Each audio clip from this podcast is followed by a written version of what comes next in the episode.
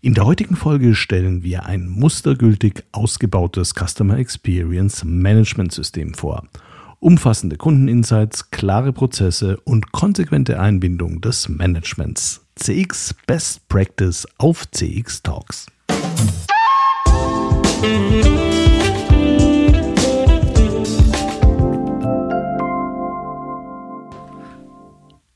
Hallo und herzlich willkommen bei CX Talks. Mein Name ist Peter Pirner und ich freue mich sehr, dass du heute wieder mit dabei bist.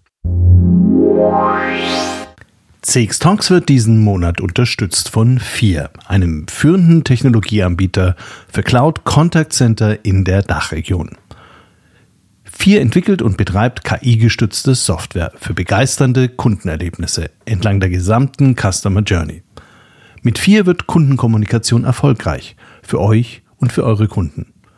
Die einzigartige Kombination aus künstlicher und menschlicher Intelligenz hebt euren Service auf ein neues Kompetenzlevel.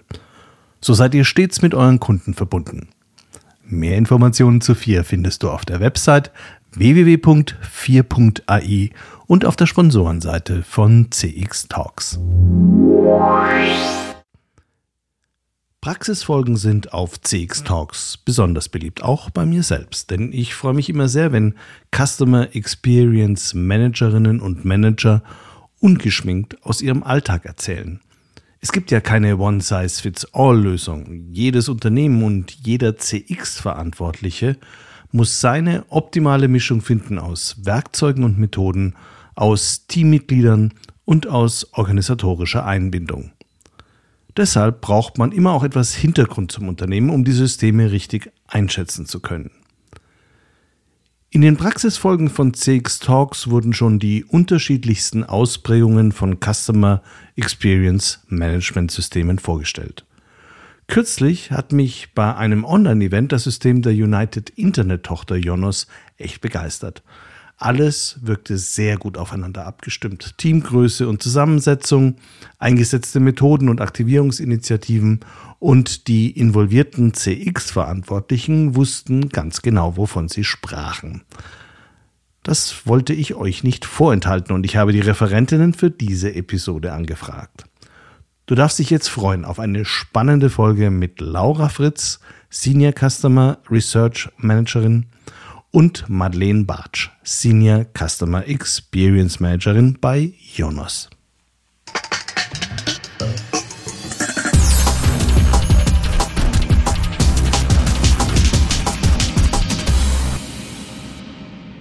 Hallo Madeleine, hallo Laura, herzlich willkommen bei CX Talks. Hallo. Hallo. Viele Menschen in Deutschland kennen Jonas, weil sie ihre Website dort hosten. Ich zum Beispiel auch. Und dann hört es aber auch schon auf. Madeleine, kannst du uns vielleicht kurz einen Überblick geben, wie groß Jonas als Unternehmen ist und welche Marken dahinter stehen?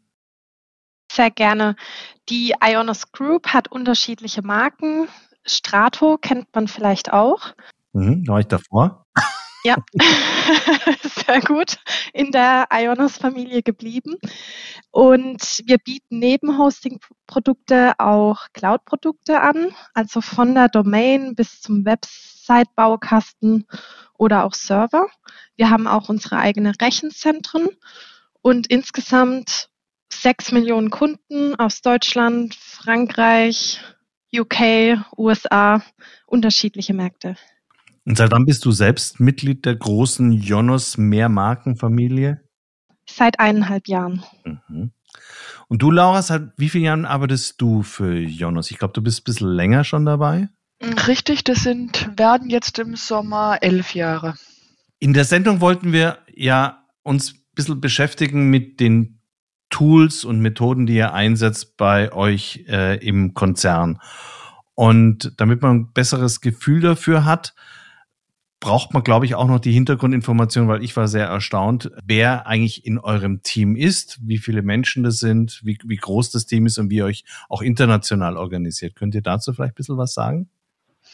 Also wir sind tatsächlich ein recht großes Team. Ähm, hier in Karlsruhe in unserem Headquarter haben wir, ich müsste es jetzt durchzählen, so ganz genau kann ich es nicht sagen, aber ich schätze ungefähr zehn festangestellte Mitarbeiter ähm, die sich rund um das Thema äh, Customer Experience ähm, beschäftigen, sei es jetzt mit eben Projektmanagement oder mit äh, Customer Research, Quality Management.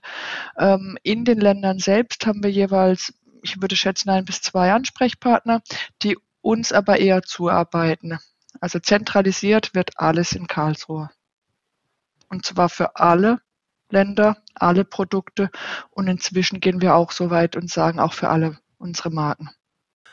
Dann beschäftigen wir uns doch mal im Detail mit dem System bei Jonos. Ganz wichtig ist ja für den klassischen CX-Manager, dass er auf jeden Fall schon mal die Kundenbedürfnisse gut versteht.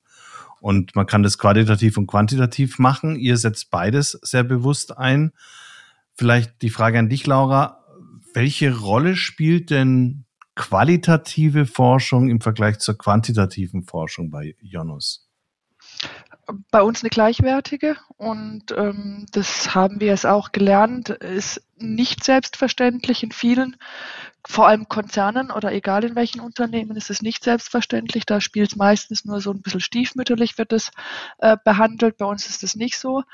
Ähm, wir schätzen das Zusammenspiel von beiden Methodiken sehr und äh, beide Ansätze haben ja ihre Berechtigung. Ähm, wenn wir mehr über Bedürfnisse, gerade wenn wir über Bedürfnisse sprechen, lässt sich das ja schwer erklicken, sondern da muss man sich mit den Leuten beschäftigen, man muss sich mit den Kunden auseinandersetzen, mit ihnen sprechen, ins Detail gehen.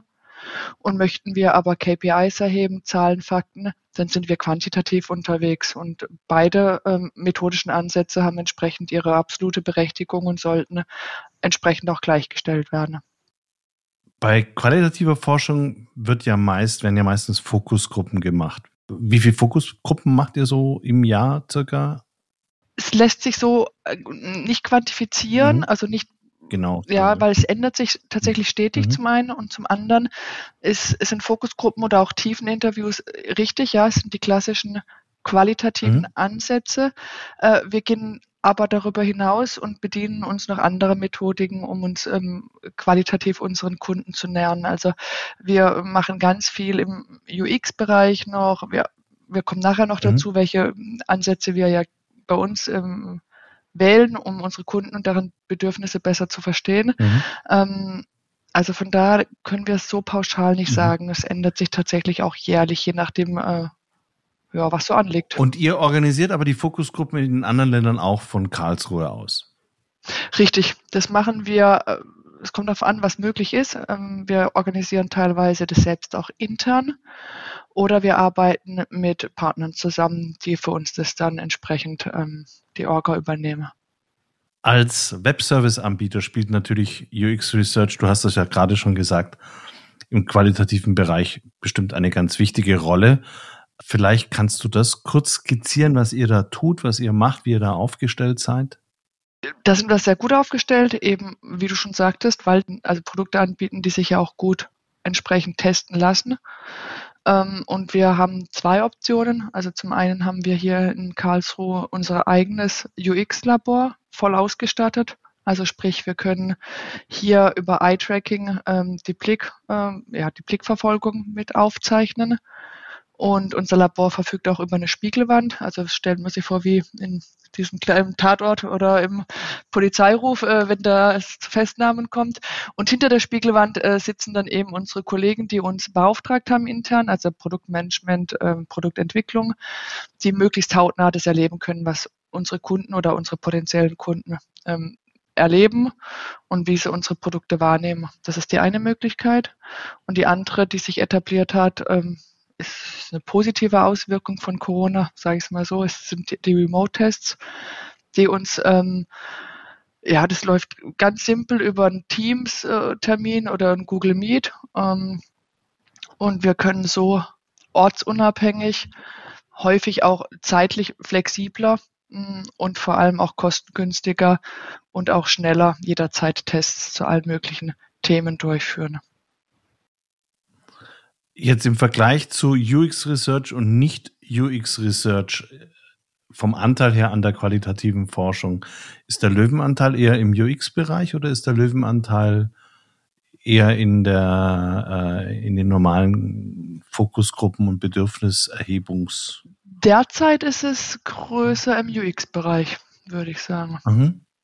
War aber nicht nee, auch das ändert sich. Äh, auch das ändert sich. Aber momentan sind wir viel dran, unsere Produkte und unseren eigenen Shop-Auftritt auch ähm, zu verbessern. Und äh, deshalb haben wir da wirklich stetig und immer Tests laufen.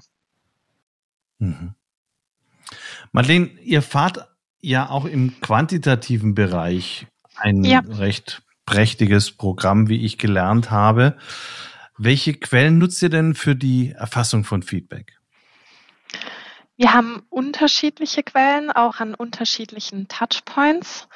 Also wir erheben den NPS an zwei Touchpoints, einmal im Ionos Kundenaccount und auch nach dem Kontakt mit dem Customer Service.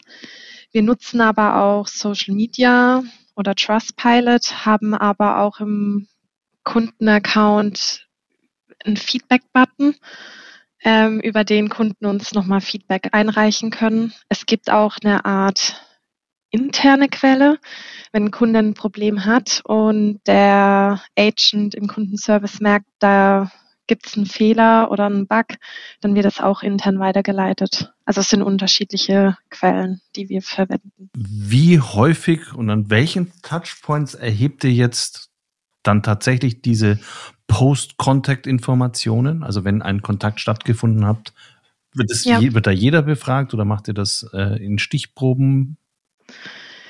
Die Logik sieht vor, dass der Erstkontakt bewertet wird, weil unser Ziel auch ist, dass das Anliegen gelöst wird. Und dann ist der Kunde, weil wir auch nicht zu viele Feedback erheben wollen, für eine gewisse Zeit ausgeschlossen. Und Post-Contact macht auch einen großen Teil von unserem Feedback aus. Wir haben auch ein, wir nennen das Quality Management, Kollegen, die dann das Feedback auch analysieren und gucken, welche Maßnahmen man ableiten kann. Und der Post-Contact NPS, so heißt er bei uns, der wird dann auch, egal ob Telefon, schriftlich oder Chat, wenn wir den Kunden identifizieren können, getriggert. Mhm. Aber auch wieder mit so Sperrzeiten, dass das nicht so häufig ja. hintereinander kommt. Mhm. Äh, spielen Reviews bei euch auch eine Rolle? Also Kundenreviews? Trustpilot habt ihr ja schon gesagt, das ist ja sowas. Aber ja. das kann man ja nicht immer so richtig steuern. Das ist ja schon was, das man aus, selber auslöst. Es sind zwei Welten, muss ich ehrlich sagen. Also zum einen das interne Feedback, was wir haben und Reviews geht ja auch mehr in die Außendarstellung. Das heißt, wir achten da schon drauf. Wir haben auch Analysen gemacht, inwieweit sich ähm, ja die Bewertungen auf Trustpilot unterscheiden und die liegen mit einer anderen Gewichtung vor. Also das ist auch ganz interessant, welche Kanäle genutzt werden von unseren Kunden, um Feedback zu geben. Was natürlich auch interessant ist, sind die Google Seller Ratings oder auch die Google My Business Reviews. Wie unterscheiden die sich jetzt vom, vom Beurteilungsniveau? Du hast gesagt, dass ihr da festgestellt habt, dass das zum Teil sehr unterschiedlich ist. Trustpilot sind häufiger Eskalationskunden. Man merkt aber auch, wir haben einen Touchpoint intern, wo wir auch Trustpilot Feedback erheben und dass die verifizierten Bewertungen über Trustpilot also auch wichtig für unsere Kunden sind. Wir haben auch, habe ich zusammen mit Laura eine Studie gemacht, damit wir besser verstehen können, ähm, wie auch die Reviews aus Kundensicht gesehen werden und was wichtig ist. Und das ist natürlich, je nachdem, wie das Unternehmen erhebt, nimmt es auch Einfluss auf die Außendarstellung. Also wenn ein Unternehmen gar nicht drauf achtet und nur organische Reviews hat, sehen die anders aus, wie wenn man aktiv erhebt. Und dementsprechend ist das Feedback auch anders. Aber oftmals ist so Kunden, die leider keine gute Erfahrung haben, oftmals dann über Trustpilot oder Google ihre Kundenerfahrung teilen. Mhm. Das aktiv initiieren bedeutet ja eigentlich mhm. nur, dass ihr im Prinzip, wenn ihr so eine Befragung gemacht habt, möchten Sie Ihr Urteil auch noch weitergeben, äh, bei Trustpilot zum Beispiel. Dass man das weiterleitet oder aktiv an einem Touchpoint ähm, sagt, das wird immer für jeden Kunden in der Customer Lifecycle Journey, also am gleichen Punkt halt getriggert und dass man da auch nochmal eine Momentaufnahme hat. Mhm. Und erhebt ja auch, also das eine waren jetzt, was wir mhm. transaktionale Studien nennen würden oder wie man ja. das unterscheidet, erhebt ja auch Informationen zur Kundenbindung, also der, der, der Kundenbeziehung insgesamt der Qualität, beziehungsweise auch vielleicht zur, zur Markenwahrnehmung. Was macht ihr da? Markenwahrnehmung erheben wir auch im Rahmen von unserer Product Survey, ähm, die wir bisher jährlich haben mit einem Großteil unserer Kunden. Ähm, man muss aber auch sagen, also es ist nicht wie jetzt im Versandhandel, dass sobald eine Bestellung rausgeht, wir den NPS triggern. Wir gucken schon, dass ein Kunde, also wir gucken, dass wir sowohl neue Kunden als auch Bestandskunden oder auch, wir nennen es dann loyale Kunden ab drei Jahren, ähm, dass wir da auch eine NPS erheben.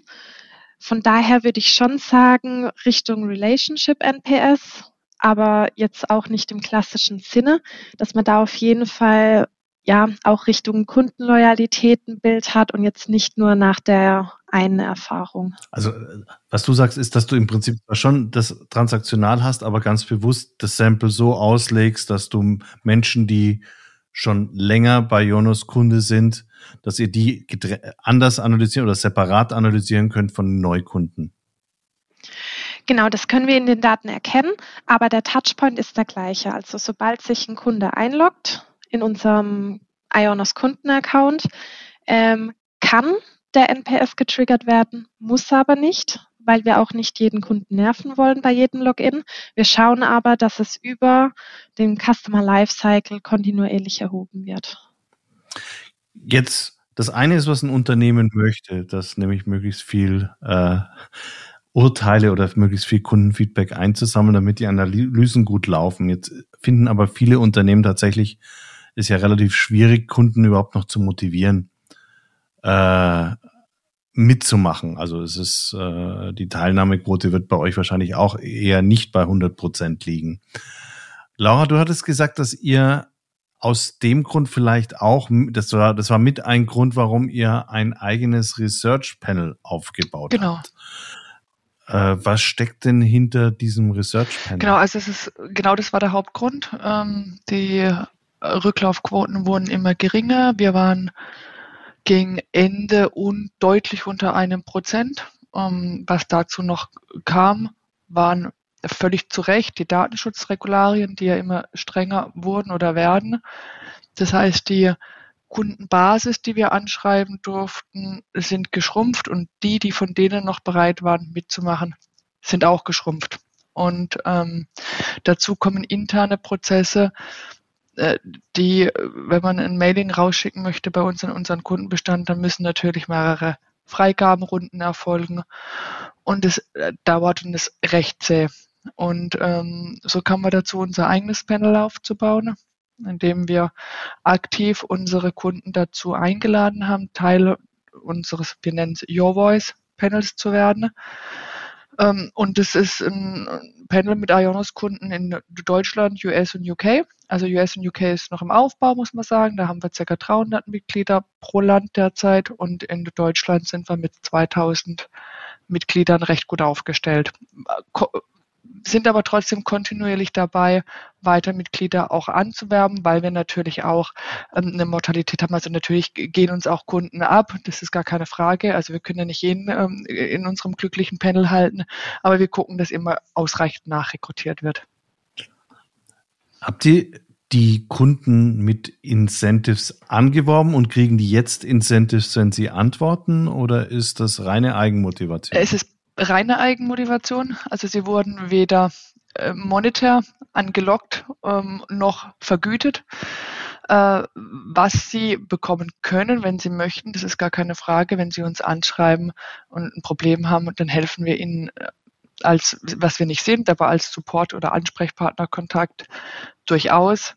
Sie, wir schreiben in Newsletter. Es gibt einem, einmal im Jahr äh, um die Weihnachtszeit äh, oder zu, um, äh, zu Silvester ein Dankesmailing. Und ansonsten haben wir tatsächlich festgestellt, dass die Rücklaufquote oder die Mitmachbereitschaft nicht steigt, wenn wir Gewinnspiele mit einbinden. Das machen wir trotzdem. Wir verlosen regelmäßig Gutscheine. Es hat aber keine Auswirkung auf die, ähm, ja, auf die Quote.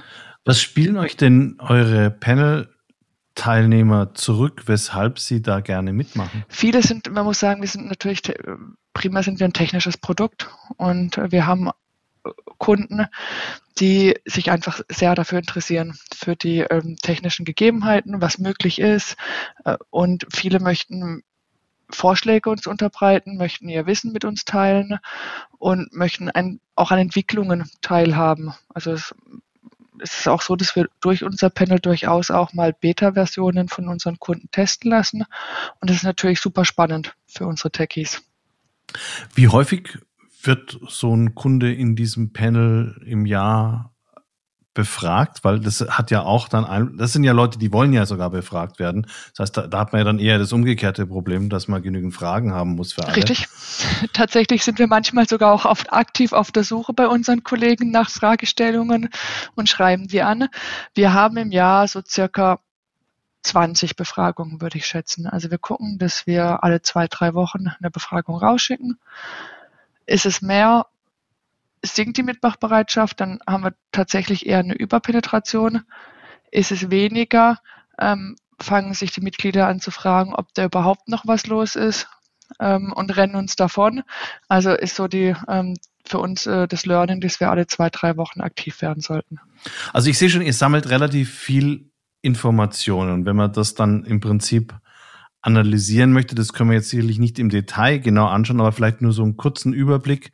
Wenn ihr schon so viele Daten habt und ihr könnt ja auch diese ganzen Bewegungen bei der Produktnutzung sehr gut beobachten, äh, fließen dann Prozessdaten und äh, äh, Befragungsdaten zusammen in komplexere Analyseverfahren? Nutzt ihr sowas wie Big Data Analytics? Ja, das beantworte ich mal. Ähm, ja, wir nutzen Big Data Analytics. Wir haben eine Text-Mining-Plattform oder Consumer Intelligence-Plattform. Da gibt es unterschiedliche Begrifflichkeiten. Und damit können wir in aggreg aggregierter Form Sentimentanalysen machen oder in Echtzeit gucken, ob es bestimmte Themen gibt, die hochploppen. Und das Schöne ist, dass wir da auch kanalübergreifend agieren können. Also dass es jetzt nicht nur NPS ist, sondern wir können da auch in den sozialen, sozialen Medien schauen, was unsere Kunden bewegt. Und zusätzlich dazu kann man auch die Daten je nach Datenschutz, also welche Vorlagen es gibt, ähm, auch nochmal anreichern, dass man guckt, okay, gibt es bestimmte Einflussfaktoren oder Treiber? Und dann kann man ganz klassisch schauen mit Kampagnen der Produktnutzung oder halt auch Kundendaten. Mhm. Also an der Analytik und an den Daten liegt es bei euch, glaube ich, nicht. Die habt ihr. Und Definitiv. wir hatten, ja genau, und wir hatten ja auch im Vorgespräch uns unterhalten, dass eigentlich die große Herausforderung ist, wenn man schon diese Daten hat, dass man das Ganze dann zum Leben bringt. Dass also die Organisation, dass man die Organisation mitnimmt und da habt ihr mir ein Konzept erklärt, was ihr einsetzt, wo ich noch, ich hatte echt, ich habe das noch nie gehört gehabt. Deshalb muss ich es jetzt fragen, was sind Gamba Walks, Laura? Gamba Walks ähm, sind, ist ein Format, wo wir versuchen, ähm, unsere Führungskräfte mit den äh, Customer Agents, also unseren Callcenter-Mitarbeitern zusammenzubringen. Und ähm, die gehen ganz bewusst in unsere Callcenter und ähm, walken da quasi durch, ähm, hören sich hier und da auch die Gespräche an, gehen in direkten Austausch mit unseren ähm, Callcenter-Kollegen an der Line und dann wird anhand, also direkt auch vor Ort ein Flipchart aufgestellt und ähm, direkt notiert, äh, was sind Pain Points, was fällt auf. Also zum einen, was die Kundenbedürfnisse betrifft, aber auch äh, viel mehr da liegt eigentlich der Fokus auch drauf, was können wir als Organisation prozessseitig ändern, damit unsere Agenten besser arbeiten können. Benötigen die neue Tools, brauchen die mehr Handhabe in dem, was sie unseren Kunden als Goodies geben können, was auch immer sein könnte. Und es wird direkt aufnotiert und tatsächlich ähm, dann auch nach wenigen Tagen, Wochen auch so umgesetzt. Das ist jetzt praktisch so die Abteilung, wir kommunizieren nach oben ans Management über die Leute, die es am besten wissen, weil sie es jeden Tag genau, erleben. Genau, also wir versuchen äh, bei uns äh, im Bereich unserer Agents, so wie wir es Betitelungen für die Callcenter-Mitarbeiter ähm, mitzunehmen. Es ist, sie sind das Sprachrohr unserer Kunden. Es kriegt keiner besser und äh, direkter mit als eben unsere Agenten. Und dann haben wir zum einen die Gamba Walks und zum anderen für unser Produktmanagement und die äh, Produktowner haben wir auf der anderen Seite noch die sogenannten Agent Roundtables. Da setzen wir die zwei Gruppen zusammen, damit sie sich auch direkt darüber austauschen können, was eben die Negativtreiber in der Kundenzufriedenheit sind. Auf der einen Seite, das können uns eben die Agenten für unsere Produktmanager mitteilen und auf der anderen Seite hat PM die Möglichkeit auch zu berichten, warum manche Sachen sind, wie sie sind und warum wir da dem Kunden blöderweise nicht ähm, entgegenkommen können, weil es technische oder sonstige Restriktionen gibt. Und so können wir ein besseres Verständnis für jeden schaffen und ähm, ja, sorgen so auch für ein besseres Klima innerhalb unserer Organisation. Ich finde es total wichtig und ich finde es auch, ich finde es tatsächlich auch gut, dass ihr das auf diesen unterschiedlichen Ebenen macht. Wie häufig findet sowas in etwa statt? Kommt drauf an, weiß ich, aber so. Ähm, die Agent Roundtables würde ich sagen, einmal im Quartal Minimum, wenn es die Zeit zulässt, dann auch häufiger. Und bei den Gamba Walks ist es Minimum zweimal im Jahr, wie wie es umgesetzt wird. Das ist natürlich immer eine Herausforderung, die entsprechenden Führungskräfte an, zu einem Zeitpunkt an einen Ort zu bekommen. Klar, aber ich finde das trotz allem, also das ist jetzt auch nicht selbstverständlich. Ich habe das tatsächlich bei nicht so vielen Unternehmen als eine regelmäßige Veranstaltung wahrgenommen und ich halte es für extrem wichtig. Früher wurde immer als Beispiel McDonald's gebracht, wo die äh, äh aus dem aus der Hauptverwaltung regelmäßig in den Restaurants aushelfen mussten, um mal ein Gefühl fürs Produkt nochmal zu kriegen. Es ist für unsere Agents auch wichtig. Ich habe gestern, wir nennen das Call Listening gemacht. Also ich gehe öfters als zum Kundenservice, setze mich nebendran, höre ein bisschen mit habe aber dann auch, was macht der Agent in dem Moment, wo hängt es vielleicht und auch nochmal eine andere Sicht auf die Dinge von unseren Kunden. Und der Agent, der hat auch den Gamba-Work genannt, weil er gesagt hat, es ist super wichtig und er findet es toll, welche Formate wir haben weil wir auch wirklich aktiv daran arbeiten zu verbessern. Und es geht ja nicht immer nur um die Customer Experience, sondern auch um die Employee Experience. Ja, da bringt man das wunderbar zusammen. Das ist jetzt sowas, wo man es menscheln lässt, weil die alle miteinander mehr oder weniger äh, systematisch kommunizieren. Es gibt aber natürlich auch bei so großen Organisationen immer irgendwelche KPIs oder OKRs. Ihr habt es bei Jonas auch implementiert. Das heißt also, eure Daten werden auch für solche Systeme genutzt. Kannst du das vielleicht mal kurz beschreiben, wie ihr das macht? Ja, also wir nutzen OKRs und da kam auch gestern oder was heute die E-Mail von unserem Vorstand mit den aktuellen OKRs nochmal. Ähm, es ist für uns sehr wichtig, weil jeder Bereich nach den OKRs sich ausrichtet. Also unser Objective, we create a brand and experience our customers love, hat Platz in jedem Bereich, was schön ist, weil jeder Bereich sich danach ausrichtet und entsprechend auch die Key Results definiert. Und wir haben aber auch den NPS als eine der Top 3 Company KPIs definiert. Sprich, jeder Mitarbeiter wird auch ein gewisser Anteil vom Gehalt daran bemessen, wie gut der NPS ist. Und das ist natürlich super, wenn das zentral in der Organisation verankert ist. Und habt ihr das auch in eure sogenannten Business Principles übersetzt? Also OKRs und auch die KPIs, die wir definiert haben, ist natürlich eher top-down. Und die Business Principles, die wurden zusammen mit den Mitarbeitern in Workshops ja, entwickelt. Und es sind einfach unsere zentralen Werte im Unternehmen. Und es geht auch Richtung, dass man nicht nur top-down, sondern auch bottom-up hat. Und da haben wir auch zum Beispiel We Take Ownership, aber auch We are Customer Champions, because, weil wir das wirklich leben, dass unsere Kunden im Mittelpunkt stehen. Und es ist toll, wenn es zentral verankert ist an unterschiedlichen Stellen. Das ist also jetzt das zweite Element, wo du, wo du praktisch Mitarbeiter und Customer Experience wieder zusammenbringst mit diesem Bottom-up. Ja. Ich habe es euch ja vorher gesagt, ich wollte unbedingt diese Sendung machen, weil mir das so gut gefällt, weil es eigentlich so systematisch alles drin ist, was man sich mal so wünschen würde. Zum Abschluss möchte ich jetzt aber doch nochmal wissen. Gibt es ein Element, auf das ihr auf gar keinen Fall verzichten müsst, weil ihr es so wahnsinnig wertvoll haltet? Was hatte für eure Arbeit, was ist für euch das wichtigste Element? Laura, was würdest du da wählen?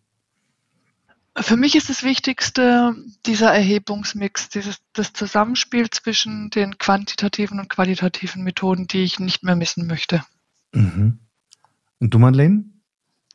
Es ist gar nicht so einfach zu beantworten, da die Mischung. Ein Element. ja. Also da ich schon erlebt habe, dass Top-Down nichts bringt, wenn die Kultur am Ende nicht mitspielt. Man kennt ja auch Culture Eats Strategy for Breakfast. Bin ich auf jeden Fall bei unseren Business Principles, dass das Mindset stimmen muss. Wunderbar. Ganz, ganz herzlichen Dank. Ich glaube, man hat selten so systematisch mal so ein komplettes System äh, äh, besprechen können und alle Elemente mal zeigen können. Vieles davon kennt man in Theorie.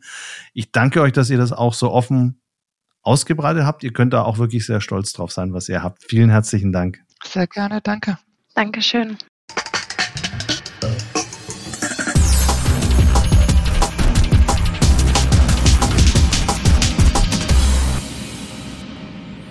Das waren Madeleine Bartsch, Senior Customer Experience Managerin und Laura Fritz, Senior Customer Research Managerin bei Jonas.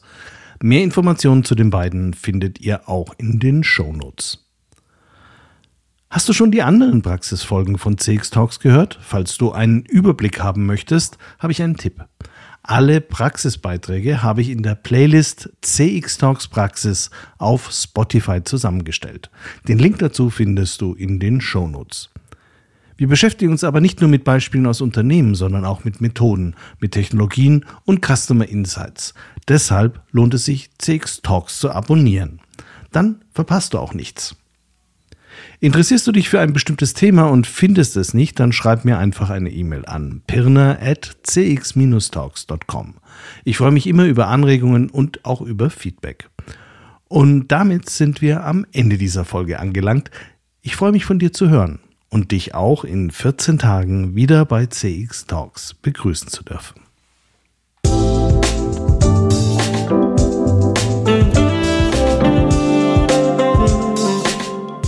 Das war CX Talks, der erfolgreichste deutschsprachige Podcast für Customer Experience Management.